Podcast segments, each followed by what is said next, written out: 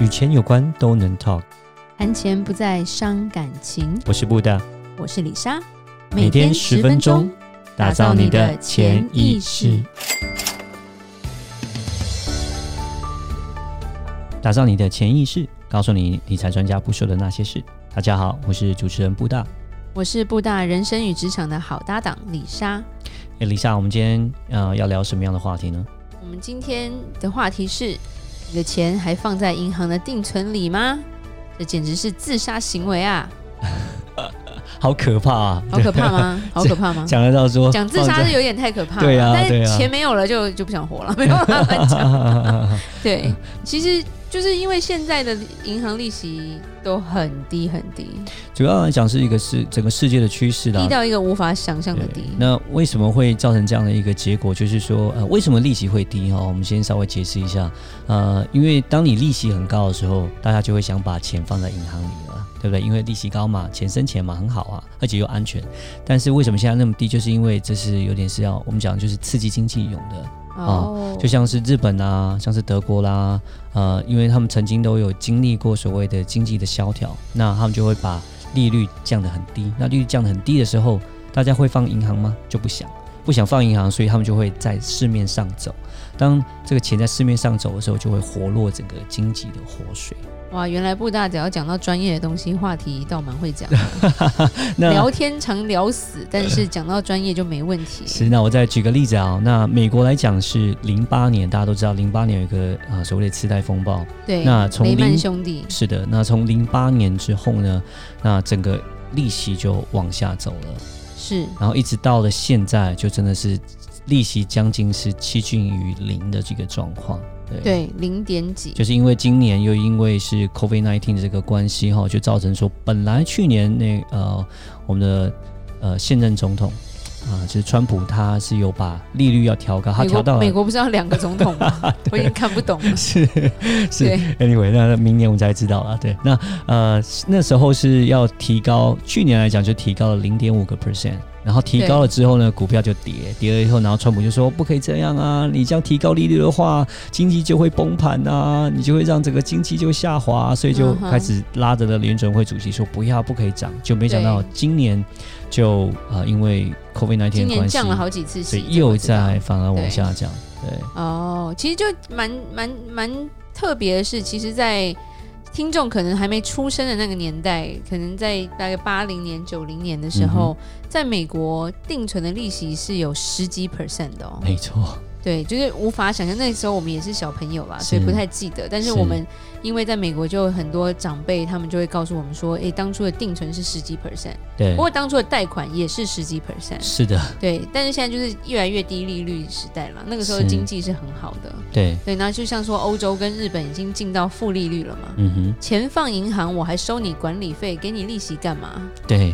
那我觉得其实这算是一个趋势吧。我觉得像台湾啊、美国。也渐渐在走进这个负利率的时代，是蛮可怕的耶。嗯哼，我但是因为老一辈他们经历过那十几 percent 的过程吧，对，所以很多人还是觉得，哎，我钱就放定存呐。是。然后我记得有一次就是前阵子啦，去某某银行，对 对，都不要提那个哪一家银行，比较发生比较不会尴尬。发生了什么事？没有，其实我是因为我的金融卡有点问题，所以我进去办了一下那个晶片的金融卡的业务。是。那因为。抽号码牌嘛，坐在旁边，然后我旁边就坐了另外一个姐姐吧，大姐，嗯、然后我就听到那个算是理专或者是里面的一个经理，嗯哼，他在推销他们的定存，嗯哼，就说你知道吗？你现在如果有五十万的话，我给你定存是零点四三，很高吧？你赶快把钱转过来。然后我在旁边说真的，就差一点要把水喷出来的感觉，说零点四三是有多少？真的超少。头很想弯过去说：“哎，那位大姐，你我这是我名片之类的，但是还是算了，就是就是 let it be，不然我等下要被抓走。”不要这样，他可能零点四三已经在业界里面算高了，所以他才讲的这么有自信。零点四三，他一百万一年是多少钱？呃，四千三百块。这这有点可怕吧？对，这个利息是要干嘛？所以其实我觉得也，然后之前在呃中国，他们就是一直在传一个新闻，嗯，然后然后在在在微信上面嘛，因为我们有朋友会传给我们看，就是有两两个不同的女生，她们是好朋友，嗯哼，然后他们就就是都有一笔钱，可能大概就一百万好了，他们就说要就是说这一笔钱他们要存起来，嗯哼，那其中一个太太就选择了定存，对，那另外一个太太她就是去做一些呃分散的配置跟一些投资，对，然后十年后。做定存的太太好像她的总金额才一百零五，还到还是一百一十万而已，嗯、就总总 total 不到十趴。嗯，那另外一个她的钱好像已经翻三倍了。哇，哦对，然后她就变成说，就是一直在拍那个放定存的那个人的脸，就是说好可怜啊什么的。然后我觉得这也是一个就是蛮蛮炒作的一个新闻，但是觉得蛮蛮特别的啦，因为他们的钱是有经过时间的嘛。嗯哼嗯哼，对啊，所以我觉得。银行利息现在这么低，真的不是那么适合放定存啦。嗯哼，对啊，放定存我觉得蛮蛮可怕，而且定存还有解约金，你又不是说哦，真的吗？定存还有解约金？哦，对对对对对，是有的。对，如果你你期没有期满，你就要赎回，他可能又要扣。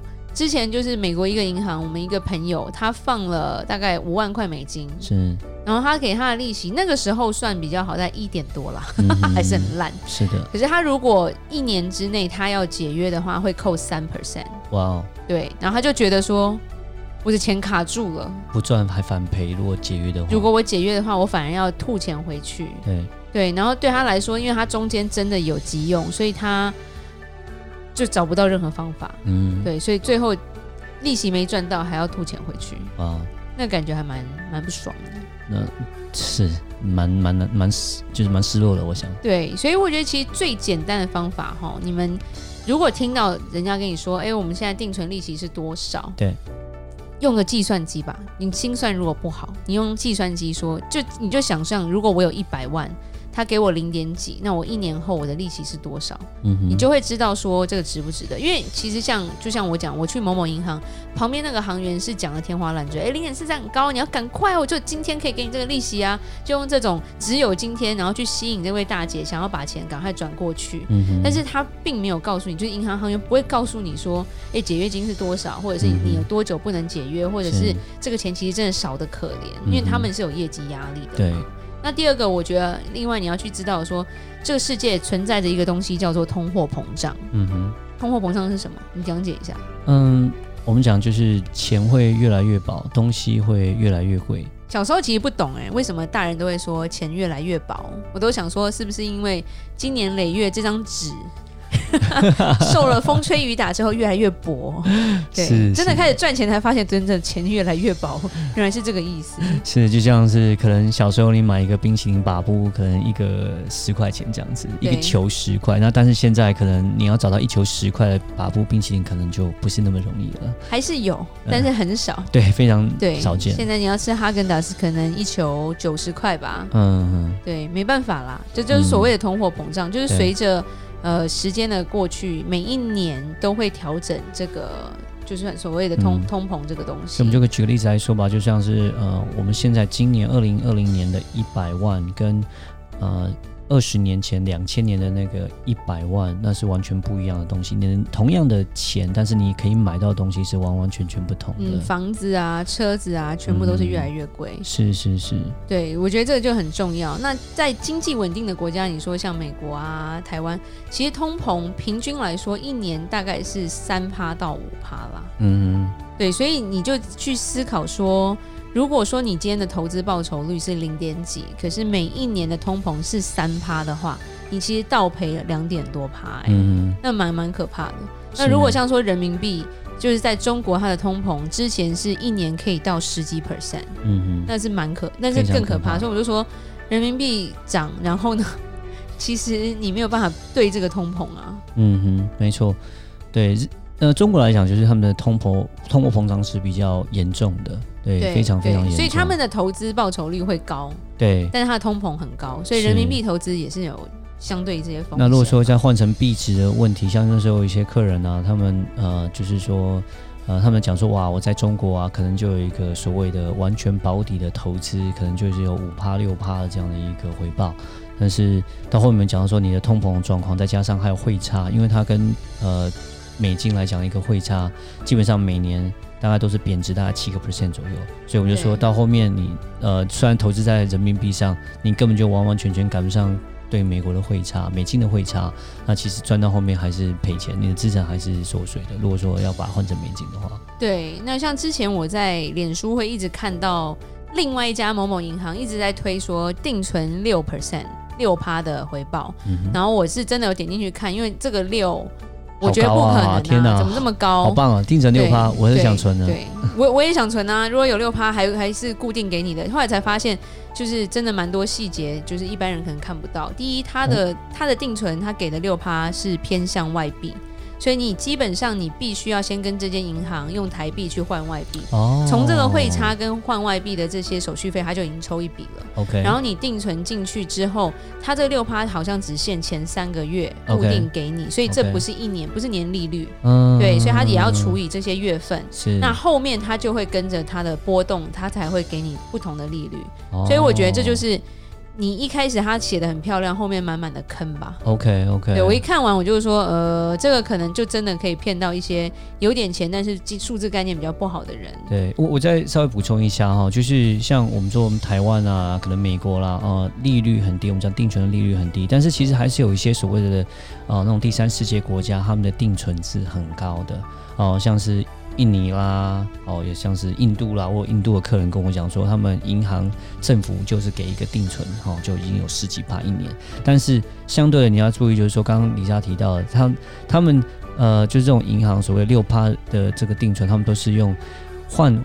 换成另外一个国家的币值的方式，然后可能去拿那个国家所谓那个高回报的一个定存，OK，但是但是他们的这个货币的价值其实三号三位就是说，其实他们都会跌的还蛮凶的，其实有时候会跌超过呃他们的本身的这个定存的所给的这个利率，所以这个风险是存在在这个里面，并不是这么想象中这么容易。对，这些风险也是。这些李专不会告诉你的事情，嗯，所以魔鬼都藏在细节里面了。对，魔鬼藏在细节中，所以我们要真的很了解，或者是真的找到信任的人，你有才有办法去去做这样的事吧。对，嗯、那如果你们，当然了，我觉得听众，如果你们今天看到一些什么不错的金融产品，或者是定存利息很高的，就有问题的话，也可以传讯息给我们，让我们帮你看，这是没有什么问题的。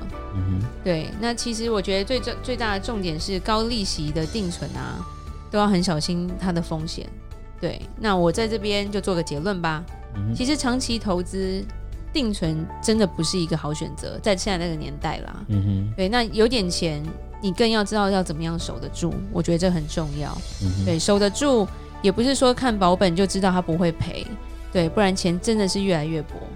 我觉得当你赔钱，就是我说这个为什么我们。主题定这是自杀行为，是因为当你钱都赔光之后，你可能就真的不想活了。嗯，对，所以这个我觉得是大家会要非常注意的事情。定存也不一定是一个不好的东西，但是就是要做好一个好好的呃，就是一个好的资产配置，那就是把你所谓的呃急需用的钱，然后有一部分呃存在所谓的这种像定存这种风险比较低的一个地方。然后多余的钱之后呢，才可以再去做一些其他的投资，比如说一些稳固配息的基金啊，嗯，对对其实蛮多的债券或者是债券啊，其实像像是还有一些结构性的产品啦、联动债啦，那其实他们都还有提供一些所谓的呃有点保底，就是有一些 buffer，我们讲就是说所谓的一些呃缓冲缓冲了，对，对，其实有很多类似的东西，然后呢一些金融性衍生产品，然后再加上可能股票。呃，ETF 基金，我们再把它给加持上去，那做一个完整的一个配套，那这样的话才会让你的金钱，就是你的财富长长久久。嗯，这一集布大话很多，干货满满，谢谢大家的收听。啊、每周一到周五晚上七点，与你谈钱不伤感情。我是李莎，我是布大，打造你的潜意识。我们下集再见，拜拜。拜拜。